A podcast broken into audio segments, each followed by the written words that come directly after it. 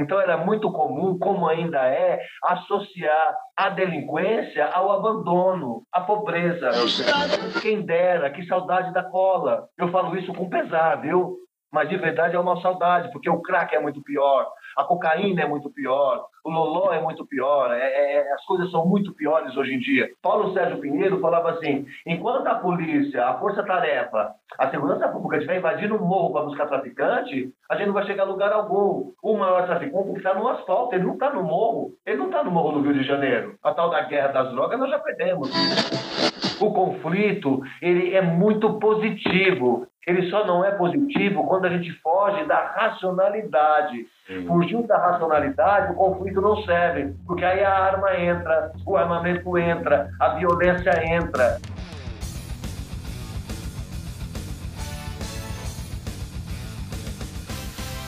Boa noite, pessoal. Está começando mais o Extremo Cast, podcast para falar de política, outras drogas e fico alerta. Não se intrometa no terreno dos outros se você não sabe nem como está o seu terreno. Bolsonaro foi para a Europa, mais especificamente para a Rússia, para acenar Putin, que está todo mundo querendo pegar. E agora, como é que fica o Brasil? Boa pergunta, né? Quando a gente fala de política, cara, é lamentável ver essa questão aí que está correndo entre a guerra da Rússia e da Ucrânia, né? E saber que hoje eles atacaram dos espaços lá de energia nuclear e o negócio tá punk, viu? E quando a gente fala de outras drogas, é que a gente acabou de sair de um feriadão de carnaval e de um carnaval pra pouco. E a gente sabe quem são os privilegiados que conseguiram pular carnaval esse ano. Eu, Michel Rodrigues. Eu, Fábio Reis. E eu, Will Ferreira. E hoje, como sempre, a gente traz um convidado que traz consigo muita bagagem, muita história. É, e esse nosso convidado ele é advogado, mestre em Direito das Relações Sociais pela Faculdade de Direito da PUC de São Paulo, doutor em Serviço Social pelo Departamento de Serviço Social PUC São Paulo, 27 anos de experiência com o tema Direito das Crianças e Adolescentes, com ênfase nas medidas socioeducativas, medidas protetivas e violência contra crianças e adolescentes. Hoje nós estamos falando com Cláudio Costa. Cláudio, bem-vindo aí ao nosso podcast. A gente já começa sempre agradecendo porque é o início de uma troca de ideias, de uma conversa, que a gente já sabe que vai vir uma experiência fantástica de poder trocar contigo aqui. Então, muito obrigado por ter aceitado essa loucura desse convite que a gente faz. Só louco que aceita o nosso convite, né? É, porque somos um bando de loucos, né? a nossa conversa, ainda que seja uma sexta-feira à noite, a nossa conversa não é muito leve, não. A nossa conversa ela não é legal. A nossa história ela não é agradável.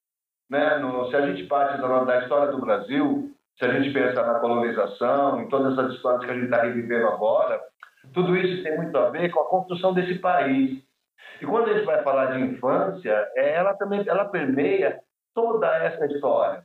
E a gente pode entender esse sujeito, que foi compreendido enquanto sujeito, só faz 32 anos que esse sujeito, criança e adolescente, só 32 anos mais de 500 e poucos anos, nós temos 32 anos que está sendo dedicado de uma forma ainda insuficiente, de uma forma ainda incipiente no que diz respeito à construção da infância. Nós temos uma dívida, mas é uma dívida enorme. Só há 32 anos que é identificado essa figura enquanto um sujeito de direitos. Até 32 anos atrás, é esse sujeito, é essa criança esse adolescente, ele não era reconhecido enquanto sujeito, não era reconhecido enquanto sujeito de direitos. Era um objeto de intervenção do universo adulto. Nada além disso. É, é um objeto de intervenção das relações adultas. E ainda continua culturalmente ainda muito forte. A gente pode dar como exemplo esse processo de vacinação. Vocês estão vendo a resistência que os adultos, alguns pais, têm em vacinar seus filhos. Essa é a mesma ideia que a gente tem do século retrasado. Não é nem século passado, o século passado foi ontem.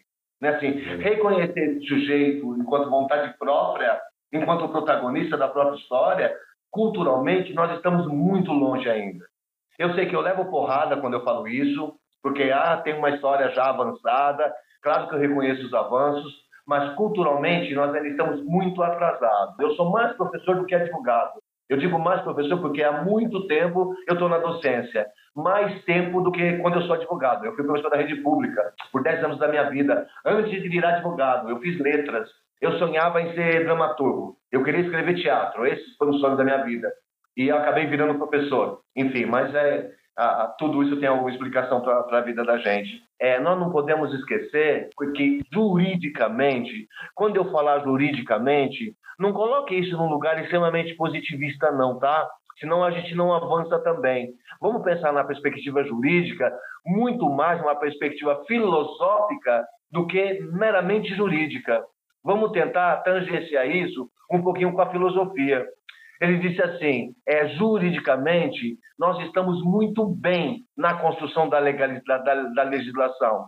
Quando a gente pensa no Estatuto da Criança, quando a gente pensa na chamada Lei da Palmada, quando a gente pensa na, em outras e outras, é, a gente pode dar mil exemplos aqui. A própria Lei Maria da Penha, né, o reconhecimento do racismo enquanto crime, é, juridicamente, nós estamos bem avançados. Acreditem, né, não é conversa para boi dormir é, o que está no papel está muito avançado. Agora, fazer essa compreensão que está no papel, chegar na compreensão das pessoas, aí o caminho vai ser longo. Culturalmente, nós somos muito ruins na compreensão do sujeito criança e adolescente. E pela história, nós vamos compreender isso. 1522, desde 1521, não chega nem 500, 1522, desde 1521, as crianças abandonadas, reconhecidas como órfãs, ou criança abandonada, não existia uma, uma descrição objetiva. Órfão, abandonado, é, em situação de rua, tudo isso era colocado no mesmo balaio. Compreendem quando eu digo isso? Nada em, em processo de delinquência na rua, em situação de rua, ou abandono de casa, ou fuga de casa. É, esse, é, essa criança, esse adolescente, é, eles eram colocados tudo no mesmo balaio. Era tudo de uma coisa só. Hoje, a gente pode entender que tudo isso está dando parado na perspectiva da delinquência. Estar na rua como se fosse um crime, como ainda parece que é crime hoje. Estar na rua. A rua existe um educador, você conhece ele, o Tião, né? ele tem um trabalho aí bastante. Né? É, eu me lembro uma vez, há muitos anos atrás, eu vi, existia aquela discussão aqui em São Paulo, né? um número muito alto de crianças e adolescentes na rua que estão voltando, que estão voltando, é um dado de realidade agora, novamente. Né? Ele dizia assim: eu não estou preocupado, Tião dizia, eu não estou preocupado em tirar as crianças da rua. A minha preocupação é preparar a rua para que elas recebam essas crianças. É inverter a ordem, é inverter a perspectiva. Estamos muito longe disso. Essas crianças lá em 1521, essas crianças em situação de abandono, ou perda de pais, ou qualquer outra coisa parecida, elas eram entregues nas câmaras municipais. Imaginem hoje as crianças abandonadas aqui no município de São Paulo, elas forem entregues aqui na Câmara Municipal e falar para a vereança, agora vocês vão tomar conta. Imagine isso acontecendo hoje. Mas lá em 1521, isso acontecia. Essa, essa, é, é, essa Câmara Municipal, essas câmaras, elas remetiam essas crianças abandonadas eu estou falando abandonada, tá? Mas não esqueçam que eu falei várias terminologias para essa compreensão. Né? Abandonada, órfã, em qualquer, em qualquer condição dessa. Elas eram remetidas para casas particulares. Eu vou mandar para alguém que quer. É isso mesmo que eu estou falando, tá? É, eu vou mandar para quem quer. Tem até três anos de idade, tudo bem até três anos de idade é terro, ainda não tem muito defeito, é uma mercadoria ainda que não tem muito defeito. Então, com três anos de idade, as famílias vão acolher.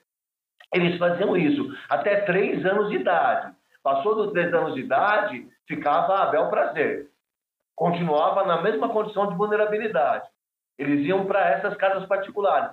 Não me pergunte, a história não chegou até aí. Não me pergunte o que, que essas famílias faziam com essas crianças. Melhor, né? Melhor não perguntar. É, eu não Melhor sei. Não perguntar. É, eu não conheço tudo, né? Não conheço tudo, obviamente não conheço tudo. Mas as minhas pesquisas, na minha, no meu pouco conhecimento que eu tenho, a gente não tem uma pesquisa até hoje para dizer o que, que aconteceu com essas crianças. Onde foram parar essas crianças? Mas a gente vai ver que isso vai se repetindo na história. Hoje, quando a gente vai discutir adoção hoje, Adoção, é, eu não vou fazer nenhum discurso contra a adoção, não, tá? Desde que ela chegue, seja legal, desde que ela seja importante para a criança, não para a família. Para a família também, obviamente. Mas o interessante da, da, adoção é perceber que o sujeito interessado nessa conjuntura é a criança e o adolescente. Está em segundo plano da família. Uhum. Tudo bem? Estou sendo claro até aí? Claro! Está sendo cirúrgico. As pessoas falavam assim: vou adotar, é melhor adotar um bebê, é melhor adotar uma criancinha, porque é melhor, né? A gente não sabe de onde vem, não sabe como foi a gestação, se foi filho de craqueiro, se foi filho de drogado de qualquer natureza. Existe ainda esse preconceito bastante forte. Então, até seis anos de idade, eles, elas eram remetidas para a família.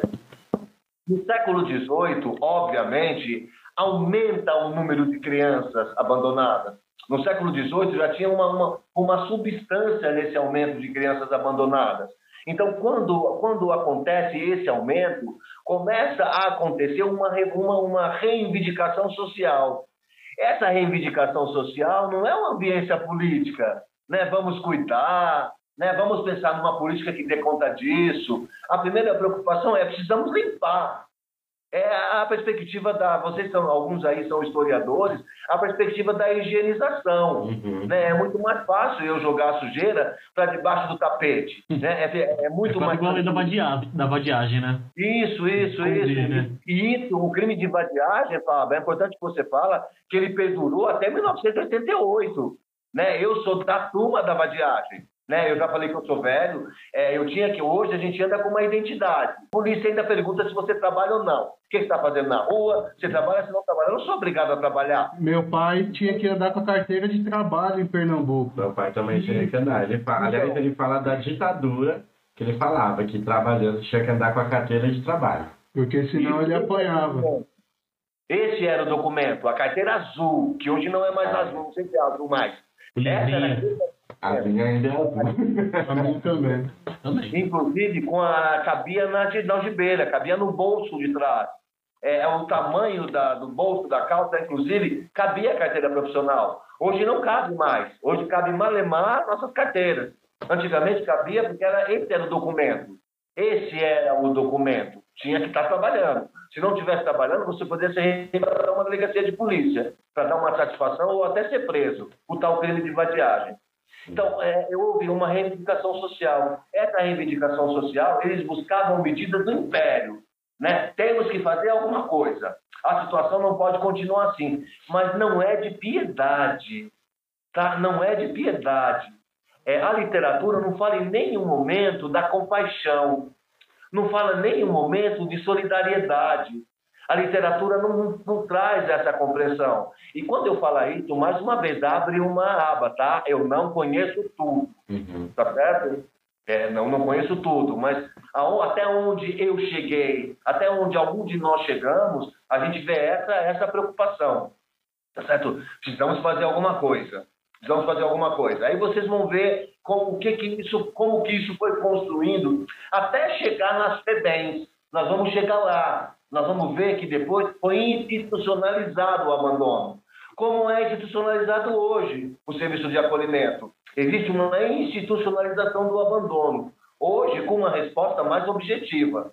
Hoje, com uma resposta mais objetiva. Existe uma contrapartida aí. Mas na época do Império, isso não existia. Tá certo? Uhum.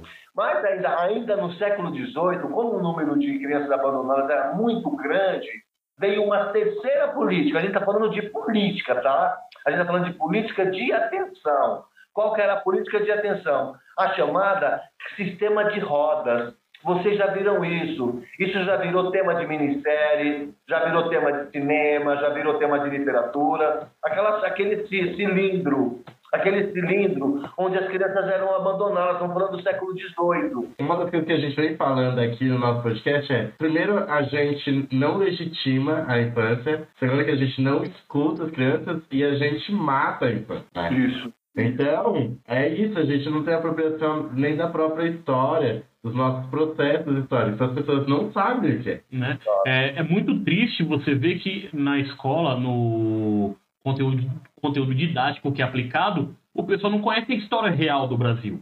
É uma história fantasiosa, com falsos heróis. Eles inventam heróis que não, não são cabíveis no nosso cotidiano e criam uma história que é totalmente utópica, né? E você vê, por exemplo, essa questão da roda aí, ela fez toda a construção de infância no passado e não é contado.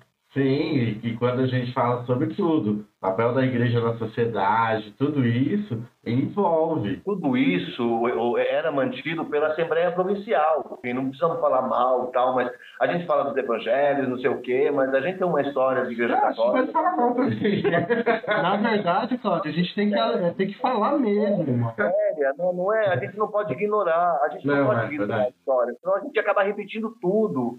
Assim diz o slogan, né? A gente precisa rever, para não repetir as besteiras que a gente fez na vida. A gente está vendo a guerra aí, novamente, voltando ao princípio desumanitário, né? uma, uma questão bastante louca. Ainda que se fale que uma racionalidade de guerra, eu não consigo conceber. Eu não consigo conceber nunca. E eu não, vou me é. para não compreender nunca, porque isso vai me fazer mal. Algumas coisas a gente abre mão. Tá certo? É, a gente sempre dá o exemplo da roda, né? O seu Fábio já ouviu, acho que eu falar sobre isso.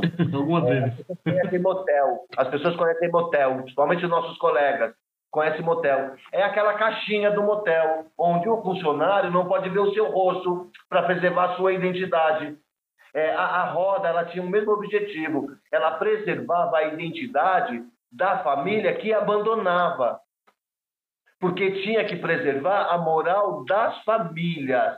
Não se reconhecia a moral das crianças, mas sim a moral das famílias. Então se protegia aquele que abandonava.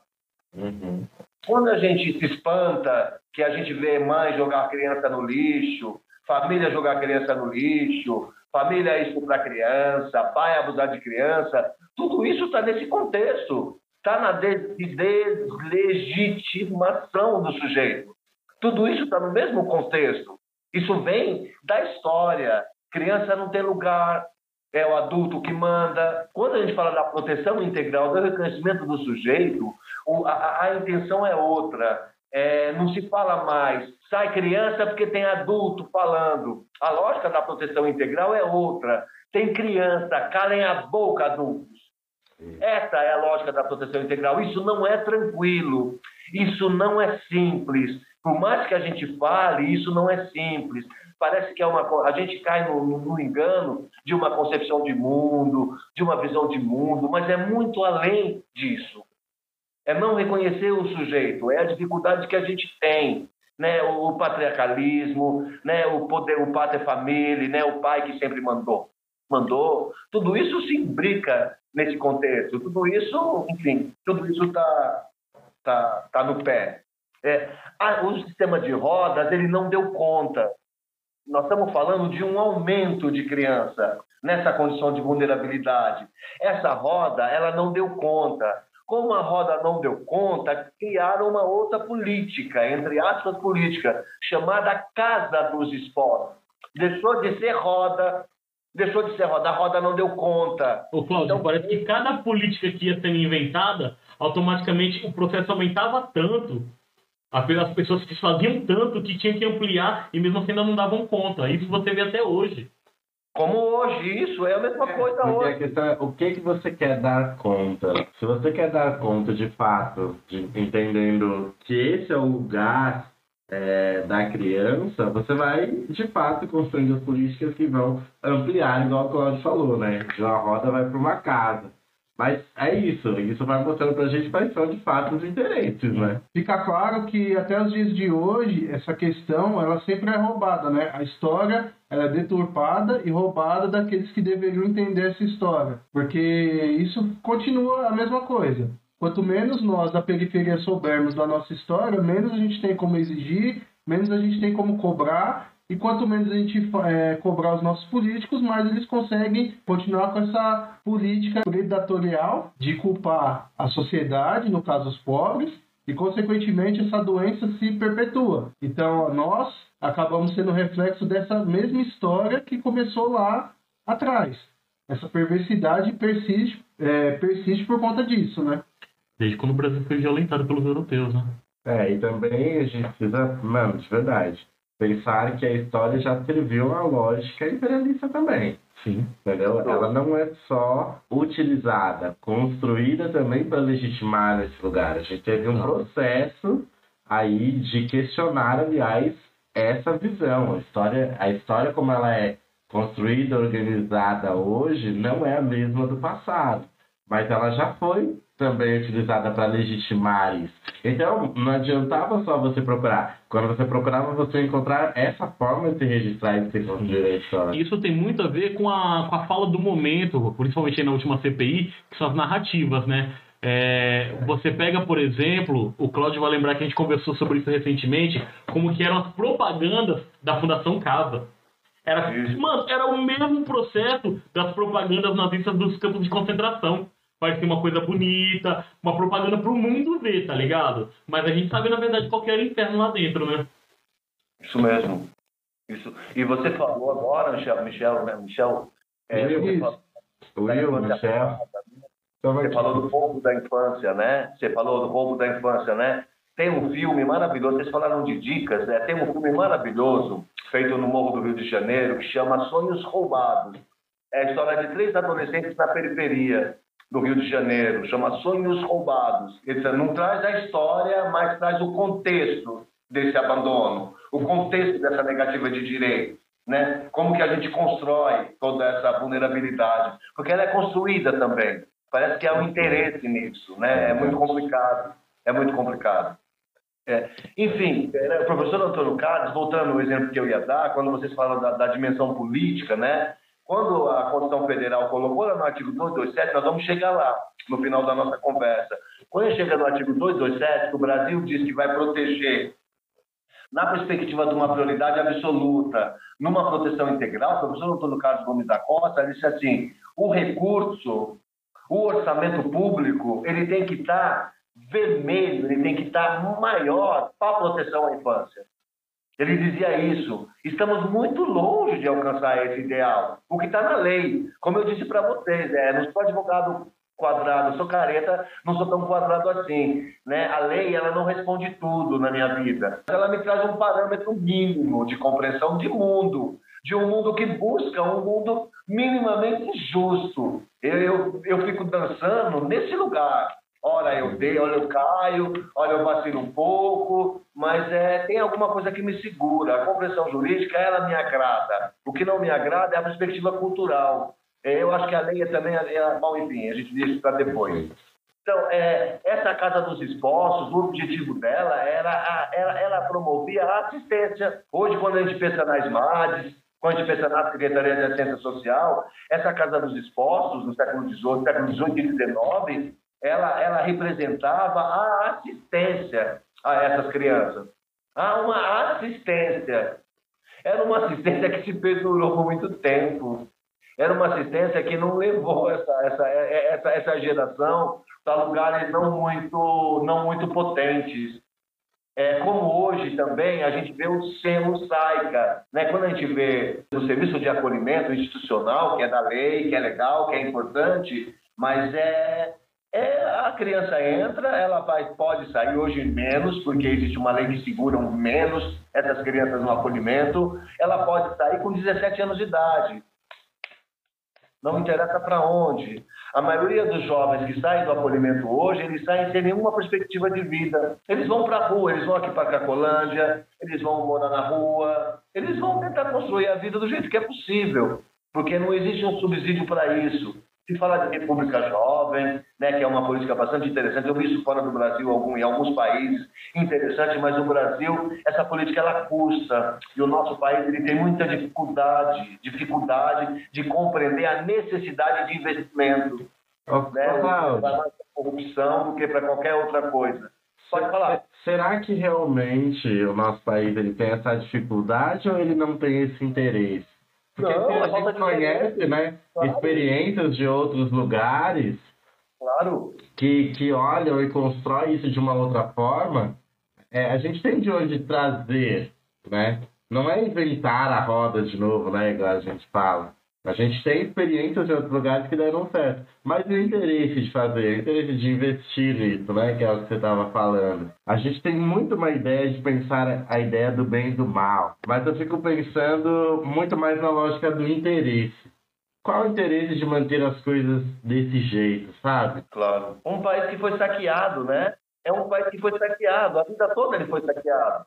A corrupção, é, eu não vou usar o que Bill Clinton falou quando esteve aqui no Brasil. Ele falou que aqui no Brasil, e eu estive lá depois numa conversa dessa natureza, né, de que o Brasil, a corrupção é endêmica. Ele afirmou isso aqui. O Clinton, que foi lá também, foi impeachmentado uhum. lá por conta da brincadeira com a, com a, com a estagiária dele. Né? E segundo os americanos, não foi por isso que a briga com ele. A briga foi porque ele mentiu. Uhum. Né? A perspectiva do moralismo é mais forte do que a perspectiva da sexualidade né? Porque ele mentiu, não porque ele mentiu com a com a com a estagiária, enfim, conversa para depois.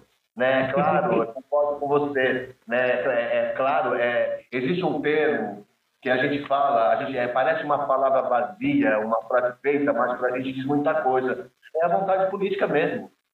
É a vontade política, claro, não tem. Ela parece duas palavrinhas que para nós diz uma história é, ela, ela resumiria esses 530, 500 e tantos anos de história que a gente tem. Ela resumiria muito isso. E com quem está, onde está o poder, onde está o dinheiro. A gente viu na pandemia, né? A pandemia, é, os ricos ficaram mais ricos. Que história é essa? Que mundo é esse? Né? É, enfim, enfim, enfim. Aí o povo ainda está falando de Deus. Enfim, deixa lá. Amém.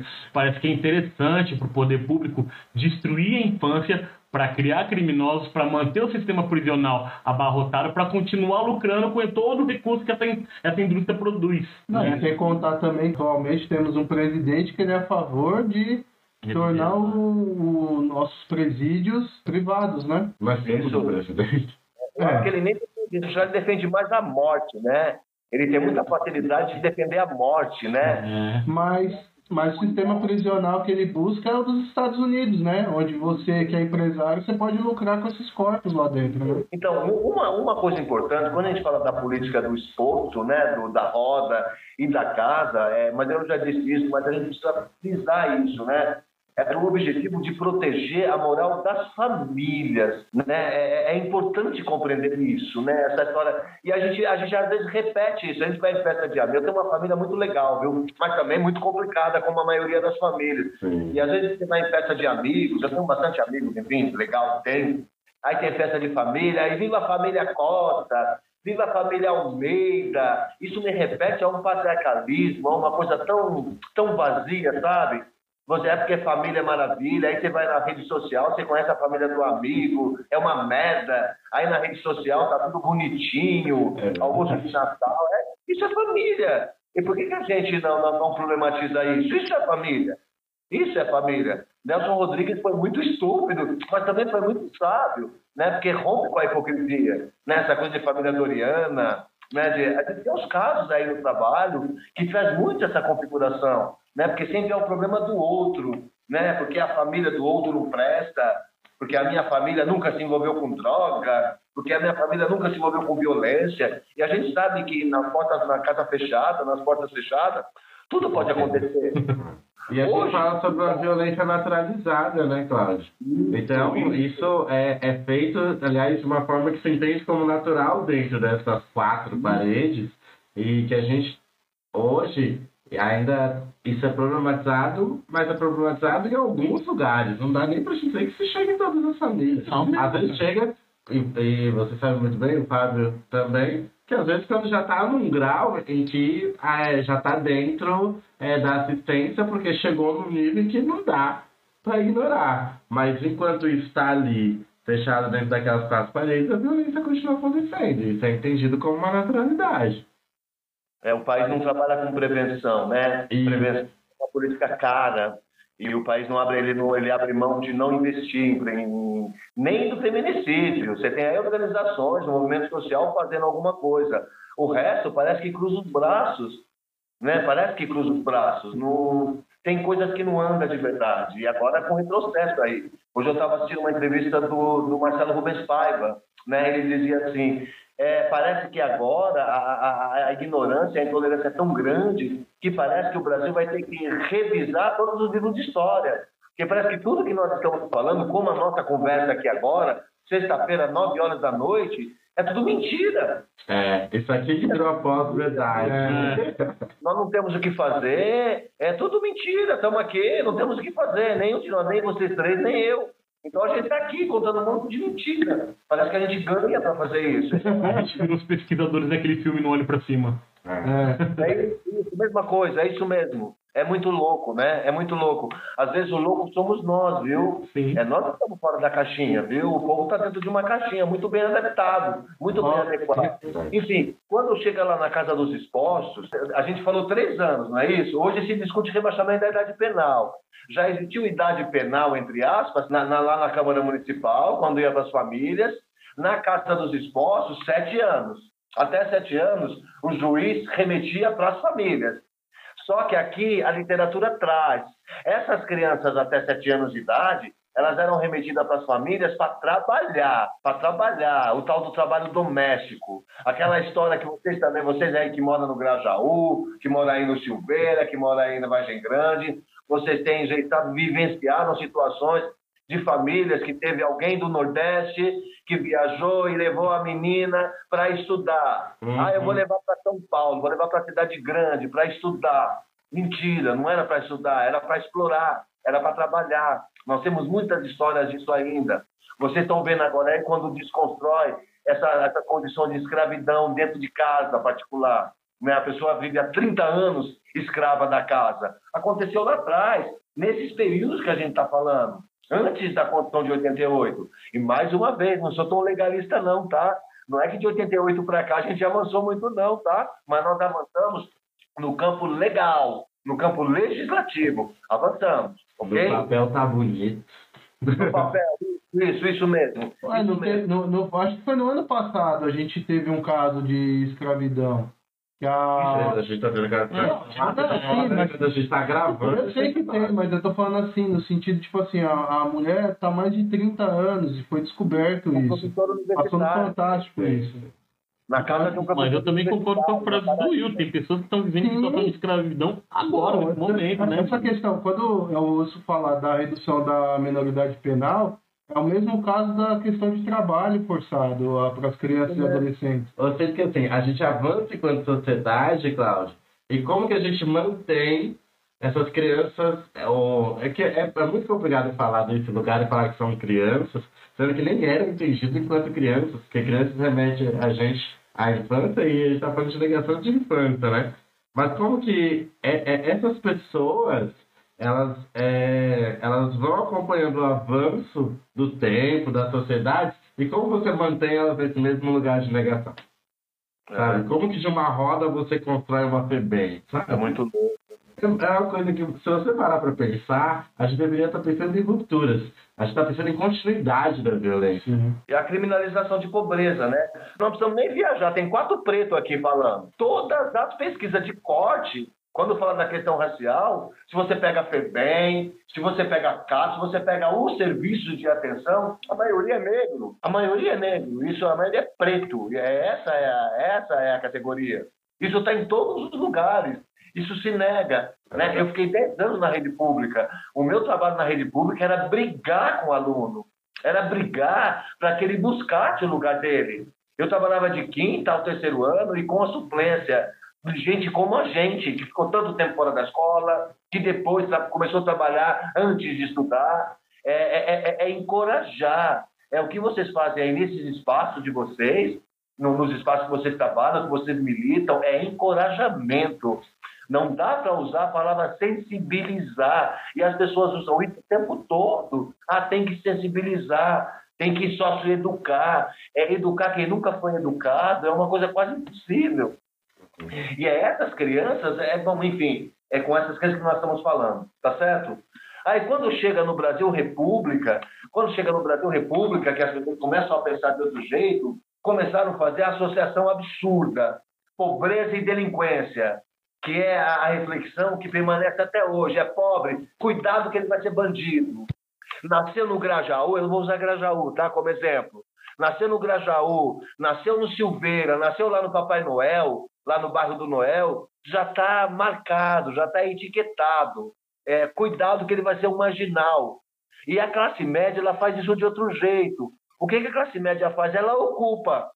Ela ocupa a criança e o adolescente o tempo todo. É escola de música, é terapia, é escola de inglês, é escola de francês. Isso também traz um dano.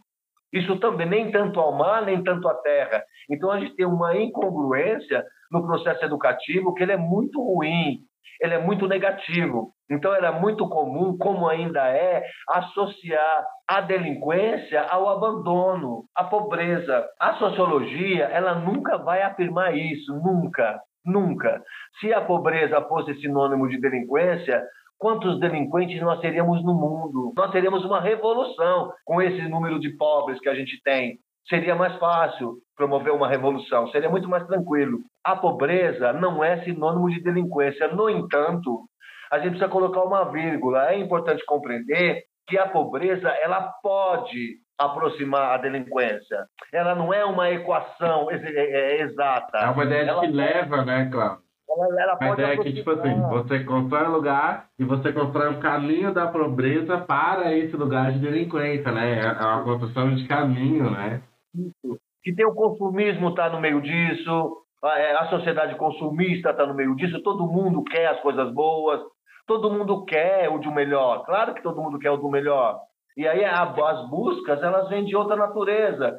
Né? Eu tenho saudade da cola e do tênis. Né? Eu sou de um tempo onde a maior preocupação que a gente tinha aqui na cidade de São Paulo era com a cola e com os tênis de marca. Cuidado que vocês vão ser roubados, cuidado que a molecada vai furtar. Quem dera, que saudade da cola. Eu falo isso com pesar, viu? Mas de verdade é uma saudade, porque o crack é muito pior, a cocaína é muito pior, o loló é muito pior, é, é, é, as coisas são muito piores hoje em dia. Paulo Sérgio Pinheiro falava assim: enquanto a polícia, a força-tarefa, a segurança pública estiver invadindo um morro para buscar traficante, a gente não vai chegar a lugar algum. O maior traficante está no asfalto, ele não está no morro, ele não está no morro do Rio de Janeiro. A tal da guerra das drogas nós já perdemos. Enfim, aí a, a, a diminui, né? Quando está no Brasil República, essa, essa associação ela começa a aparecer. Então, qual que, qual, qual que é a resposta para isso? Defesa da ordem. Vamos criminalizar. É defesa da ordem. Vamos fechar o cerco. Essa foi a ideia no Brasil República. Vamos fechar o cerco. A vantagem que se teve na época, se é que teve um ganho na época, se eu vim da pastoral do menor também, tá? É, eu não vou fazer, não vou cuspir no prato que eu comi, não, tá? É importante a gente compreender um pouquinho é, os espaços que a gente ocupa e como a gente ocupa os espaços. É, lá na, no, no, no, Brasil República também, é, a, a, questão da infância e juventude, ela começa a sair um pouco da esfera religiosa. Ela estava até então só na esfera religiosa. Lembra quando vocês mesmos falaram, a gente falou da Assembleia Provincial que mantinha essas políticas, né? É da Igreja Católica. Quando chegou no Brasil República, um pouco mais para frente, essa discussão ela começa a ampliar. Os juristas e os médicos também começaram a se preocupar também com a moral das crianças. Fica claro isso? É a uhum, inversão. Até agora, nós estávamos falando de uma proteção à moral das famílias. Quando os, os turistas, quando os médicos, os pensadores começam a pensar a infância, começam a pensar a infância, eles saem desse lugar.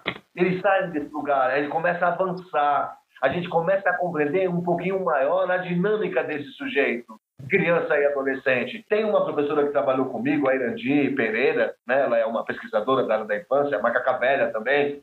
Ela diz assim: é, é, é ler do engano imaginar que o movimento da infância nasceu em 80, nasceu em 90, 88. Ele é muito antes disso o movimento social ele é muito antigo. Quem mudou a FEBEM em São Paulo foram os garotos, não foi o governo do Estado, foram os garotos. É, eu só acredito na mudança de dentro para fora. Eu tenho muita dificuldade de compreender uma mudança que venha de fora para dentro.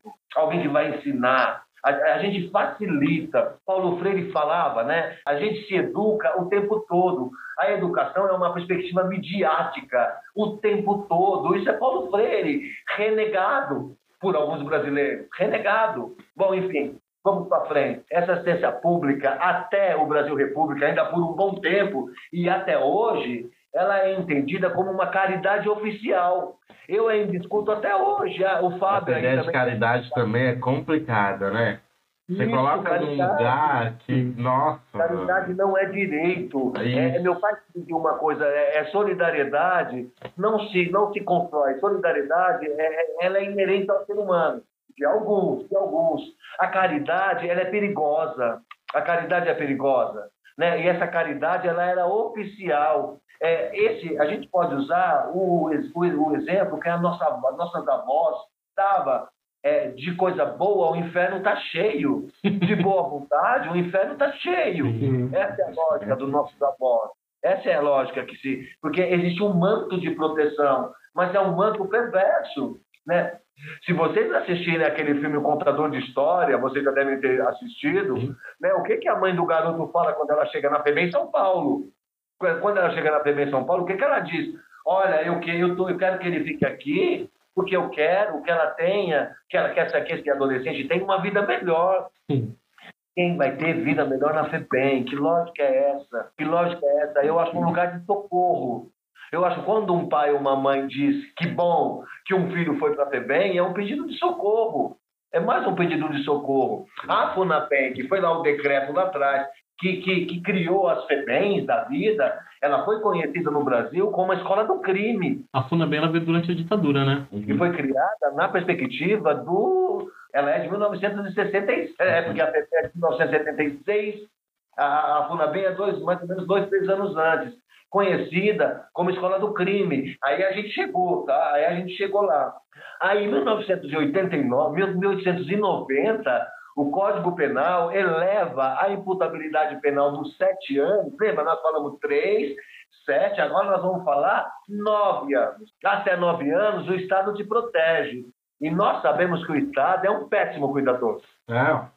Nós aprendemos. O Estado isso. te protege, dá até um arrepio de pensar. Ele te é, protege. Desde que você tenha a pele branca, tenha milhões na conta. O conflito, ele é muito positivo. Ele só não é positivo quando a gente foge da racionalidade. Sim. Fugiu da racionalidade, o conflito não serve, porque aí a arma entra, o armamento entra, a violência entra. E a contradição incomoda, né, Cláudio? Isso. A contradição isso. incomoda. Então, a gente teve um, um, processo aí político falando muito sobre a classe média e como ela foi cobrando para essa virada mais à direita na nossa política também. E, e quando a gente vai pensar, principalmente nos adolescentes, o que mais incomodava a classe média eram os rolezinhos nos shoppings. Isso, isso mesmo. Nos shoppings, nos parques. Você gostou disso? Não, o shopping de São Bernardo, o shopping de São Bernardo do Campo e o shopping em Higienópolis aqui, o shopping Higienópolis, eles tentaram proibir Nossa, em todos, em todos. Porque eu lembro que outros shoppings, na época que tava tendo bastante lance dos. Anália Franca. Mano, mas até os mais pra cá. Eu lembro que na época eu trabalhava pro lado do Campo Limpo. Que não pode shopping entrar. Campo Limpo. O shopping Campo Limpo queria barrar o rolê. É barrar a é própria comunidade, mano. Porque tem volta ali. Sim. É muito doido, né? É muito doido. Aí depois a gente reclama da vida. Quando eles nos pegam, quebra o vidro do carro, quando eles vêm com, com um revólver na nossa cabeça, aí a gente reclama da vida. Eu não estou fazendo apologia, não, tá? Eu não defendo o crime, não, pelo amor de Deus. Não, mas é ação e reação, né, Cláudio? Isso, isso é o dado de realidade. Mas, mas, é, mas isso que o Cláudio falou é muito interessante, porque eu, eu lembro de quando eu fui assaltado, quando levaram meu celular. Mano, eram dois adolescentes a minha cabeça ficava assim: eu vou fazer um boletim de ocorrência para uma polícia que não vai resolver nada, porque os garotos não vão aprender nada. Estou falando de um celular, entendeu? Eu vou fazer de ocorrência para quê? Sabe? Você sabe, mano, eu trabalhei para comprar esse celular, só que a gente, a gente, tá, a gente atua com isso. A gente sabe a construção para chegar até o momento em que se você tem dois adolescentes numa moto, eles te param pra levar seu celular, mano. Sabe, pensar sobre isso é muito louco.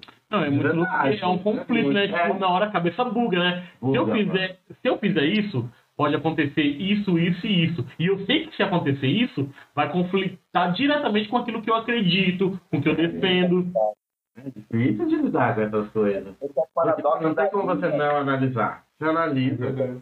Esse é um paradoxo da vida. Isso. Dá vontade de bater, Da é os paradoxos da vida, somos normais. Abel Santos, vocês conhecem a Abel Santos, né? Sim, Abel Santos sim. Ela falou uma vez, muito tempo atrás, a gente trabalhava no centro de defesa aqui em São Paulo, muitos anos atrás, década de 90, e os meninos entrou na casa e revólver na cabeça do povo. Né? Por sorte, eu não estava nesse dia. Eles tiveram revólver na cabeça, e depois da discussão, a Abel dizia assim, é, nós não trabalhamos com eles para que eles não nos assaltem. Eles, tá no, estão no mundo, independente do que a gente faz, independente. Então não dá para. E às vezes o menino vem, ah, mas eu trabalho com adolescente. Isso não diz nada. Isso Seria não tem. pretencioso, né, Cláudio? Sim, sim. Não A gente, ah, a gente trabalha com isso, a gente não é dono da verdade, a gente não sabe a realidade deles. A gente pode cuidar o dia inteiro, eles vão voltar pro mesmo inferno que a vida deles do dia a dia. E você não sabe como que tá a piração, você não Exato. sabe como que tá a adrenalina. Você não sabe como tá. Isso é muito complicado. Então, aí para indo para o final aqui, quando a gente vem para. Quando os juristas começam a se preocupar, aí a gente começa a criar decreto. Não é que é maravilha, não, tá? Vamos decretar, vamos criar lei. Vamos criar lei. Aí começaram a criar os primeiros decretos. O primeiro decreto dispunha sobre crianças que perturbavam a ordem, a tranquilidade e a segurança pública. Esse era o decreto de 4 847 de 1890. Era para evitar que as crianças parassem de perturbar a ordem pública. Qual Olha era a essa resposta ideia, né? social? Qual que era a resposta social? Repressão. Defesa da ordem, repressão. E Defesa de da novo, ordem. né, Cláudio? Ordem pra quem, né? Pra quem? Isso. Pra quem? Defesa da ordem. Então vamos Ô, repreender. Cláudio, eu estava aqui, né, matutando, né? Como três professores aqui na mesa, né, vocês vão me dizer. Teve um período aqui no Brasil que muitos pais pegavam os filhos e mandavam para colégios internatos, né? Isso. Interno, colégio Fui- interno. é, colégios internos. Tanto aqui no Brasil quanto para o exterior. Isso. Para controlar os nossos filhos, né? Aí eu falo nossos filhos, mas remetendo à época. É, foi criada a FEBEM, é isso? Então, eu posso fazer essa analogia? Pode. Com, com a escola do crime, como Pode. você mesmo disse. O pobre. É o que O sobrava pobre, pro isso. pobre. Isso, pro É, essa pobre. ideia de internato não é. Porque, não, é- não, porque, porque assim, o rico para ele era muito confortável. Vou pagar a mensalidade por mês, vou ter meu filho bem educado para ser um líder. Quando eu digo líder, é porque a nossa liderança política, se você for ver, vem desse período. Eu tô falando assim, é, a liderança, a elite que a gente tem no Brasil, ele vem desse período é, de colégios internos. Eles É eram. porque, é porque você tem que fazer muitos recortes Sim. nessa ideia. Se você vai pegar, por exemplo, corpos femininos que vão para esse processo, é muito mais uma lógica de castigo. Também tem corpos masculinos que vão para esse lugar numa lógica que é essa que você falou, e também porque é aquilo que, assim, como o Claudio falou o tempo todo, a gente tem que ser realista. Não é fácil lidar com criança. Não é fácil lidar com adolescente. Não é fácil. São fases complexas. A gente muitas vezes não acompanha a própria mudança do processo. Sabe? Não é fácil você lidar. Aí quando você está falando dessas famílias que já não entendiam esse processo, é muito fácil você ter dinheiro, você colocar num colégio interno e falar, outras pessoas vão criar e vai sair de lá. Adulto tá ótimo. É aquela história, eu vou pagar pra não ser problema. É. Agora, quando a gente fala de famílias pobres, a gente está falando de um outro lugar. Outro Então, mas a FEBEM serviu esse lugar. Né? A FEBEM, até 1990, 1990, quando o Estatuto foi aprovado, o Estatuto da Criança e do Adolescente, tem o livro da Marta de Toledo Machado, que é uma promotora de justiça aqui em São Paulo. Eu, eu tenho um livro dela aqui. O livro dela foi um mestrado que virou um livro. Chama Direito Constitucional de Crianças e Adolescentes. Ela, não sou eu, ela afirma que na década de 90, quando o Estatuto foi aprovado, 90%, ela que afirma, 90% das crianças e adolescentes que estavam na FEBEM em São Paulo, na FEBEM, no geralzão, não tinha praticado qualquer ato infracional. Porque a FEBEM, ela tinha duas, duas atenções. Uma atenção para o adolescente tido como delinquente, aquele que cometia crime, e a criança abandonada a criança abandonada, os bebês, eles ficavam lá na Raposo Tavares. É, é, e, e- e os adolescentes, eles eram misturados. Vocês assistiram o filme O Pichote, não assistiram o Pichote? Sim. A primeira passagem do Pichote na FEBEM, lá o Luciano o Luiz Fernando, ele não tinha cometido nenhum ato infracional. Ele estava na rua. Depois, no filme, ele mata a Elke Maravilha. Vocês lembram disso, né? Por conta de uma, de uma treta de droga, uma treta de negócio, ele enfia o punhal. Mas até então ele não tinha cometido nenhum crime. Ele perambulava, ele estava na rua. A FEBEM recolhia, era órfãos e infratores. A mesma FEBEM, ela não tinha distinção. Ela só liberou os carentes, ela separou os carentes quando o estatuto foi aprovado.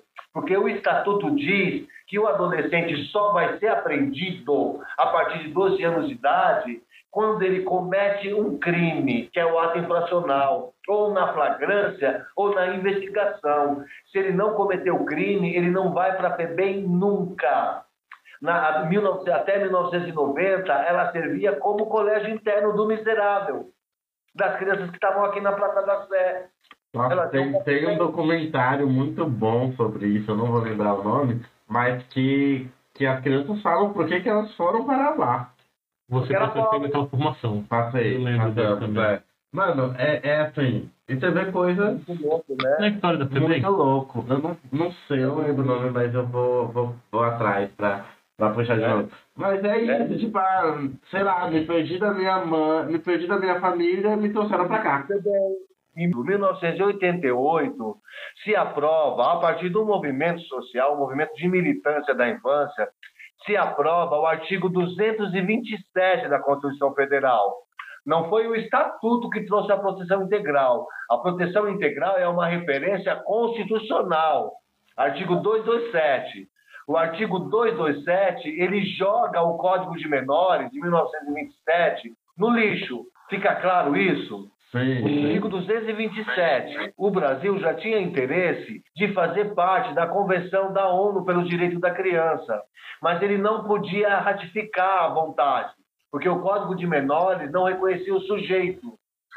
Aí, em 1988, com a aprovação do artigo 227, o Brasil vai para a ONU em 1989 e ratifica a Convenção da ONU pelos Direitos da Criança. E a gente usa o espelho da Convenção pelos Direitos da Criança, essa convenção, ela é o espelho real do Estatuto da Criança e do Adolescente brasileiro. Por isso que o Estatuto da Criança é uma das leis mais avançadas do mundo, porque ela é quase que a cópia fiel da Convenção da ONU pelos Direitos da Criança. Somos questionados fora do Brasil, e eu disse para vocês que eu viajei bastante fora do Sim. Brasil para discutir o Estatuto, justamente por causa disso. Eu me lembro de um juiz em Santa, Santa Clara, em São Francisco, ele olhou para mim, e falou- eu cheguei no, no, no gabinete dele, ele tinha o estatuto em português e o estatuto em espanhol. Ele falou assim para mim: Eu queria muito conhecer você. Você vem de um país onde tem jacaré na rua e vocês produziram uma das leis mais avançadas do mundo. Ele queria entender como que nós construímos uma lei tão avançada em cima de uma história cruel que nós temos. Em cima dessa história que eu contei para vocês, ele conhecia, era um juiz estudioso, curioso interessante. Ele queria saber como que vocês construíram. Está aqui a resposta. Nós bebemos na convenção. Por isso que ela incomoda tanto. Ela é uma visão de 198 países. O Brasil está aqui. Ele reconhece essa convenção. Então não adianta Bolsonaro, não adianta esse povo vomitar besteira, que isso está definido aqui.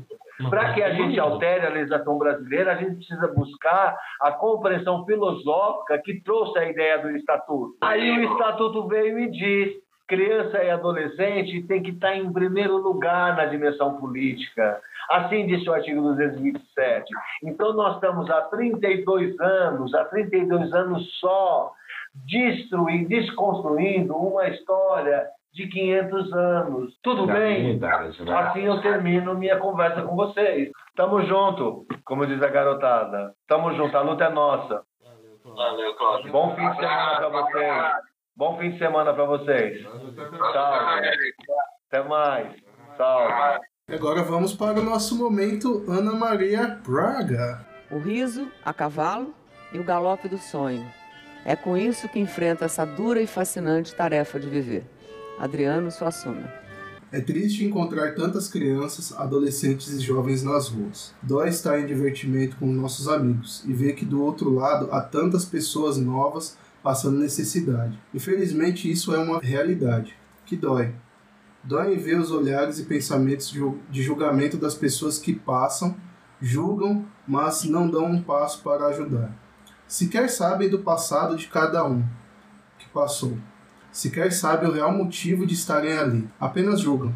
Alguns abandonados, outros sem moradia.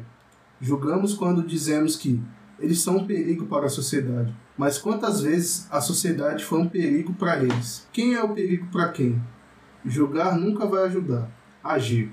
Muitos querem deixar as ruas e viverem melhor, mas estão precisando de alguém que os ajude a levantar. Talvez de alguém que apenas que pare alguns minutos da sua vida corrida para escutar. Um ombro para chorar, o ouvido para escutar, o abraço para acalentar, os olhos para mostrar verdades, as palavras para aconselhar. Talvez isso valha muito mais do que qualquer moeda que você joga quando passa na rua, achando que já fez a sua parte.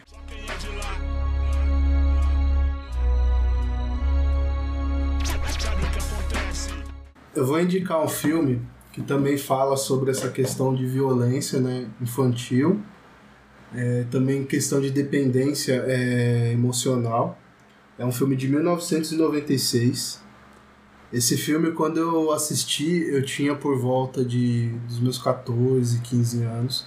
Foi no mesmo período que provavelmente todos passaram, que você tinha que assistir aquele filme Cristiano F, é, Diário de um Adolescente, e esse filme ele vem mais ou menos nessa pegada, que são o nome do filme é Marcas do Silêncio. Esse filme ele retrata uma mãe que é dependente emocionalmente de companheiros e um desses companheiros ele traz a violência física, sexual e mental para uma das filhas dessa, dessa mulher. Né? E eu acho que ele vem a calhar porque a gente está falando desde o episódio anterior com esse episódio sobre a questão da gente não incluir os nossos jovens, nossas crianças e adolescentes nos assuntos. Esse filme ele retrata muito bem isso. Eu não tinha indicação, lembrei de uma, que foi uma outra indicação, mas cabe nesse episódio também. Principalmente por conta disso que você falou, me, me, na hora me despertou. Que é esse lance de você tem as situações acontecendo, você tem a criança ali e você olha para tudo, menos para criança.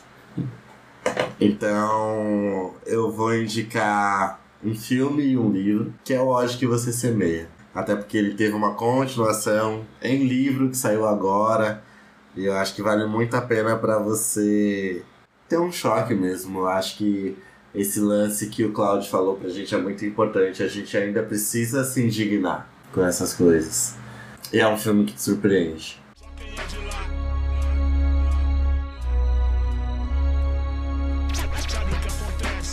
é isso, pessoal. Um episódio maravilhoso. Para vocês que pensam que fechou o ciclo, para falar a verdade, só abriu mais e mais novos ciclos de roda de conversa aqui. E outra, acho que a gente, ciclos como esse, a gente não pode. Não pode encerrar, cara. É, enquanto a gente tiver situações como essas que o Cláudio trouxe, como que o Rogério trouxe na semana passada, como outras que a gente já dialogou aqui, esse ciclo não deve ser fechado. A gente agradece mais uma vez o Cláudio. Colocar que nem no, nos filmes da Marvel, tá ligado? O Cláudio Hortêncio retornará. Com certeza. Não deixem de curtir nossas redes sociais. Estamos no Instagram, Facebook, Google Podcast, Spotify, YouTube. Daqui a pouco a gente vai estar em Marte, na Lua. É, e é isso, gente. Aliás, nosso Instagram tem conteúdo exclusivo. Segue a gente lá para acompanhar esse conteúdo. Ajuda a compartilhar também porque tem umas coisas mais rapidinhas saindo por lá e que vai ajudar bastante a gente.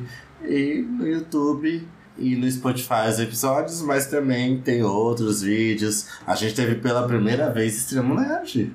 Ah, e foi nostálgico Sim, Nossa, eu quase chorei. Comecei marcando corações já. Aproveita, cola lá, já curte, compartilha, ativa o sininho para receber as notificações e cola com a gente, hein? Tá bombando. Até porque o nosso podcast é sobre política e outras drogas. Exato. Você quer saber o que são as outras drogas? Tem que ir lá. E é isso, pessoal. Um beijo no coração de vocês. Tchau, tchau. Bom final de semana. Tchau. Não conheci o outro mundo por querer!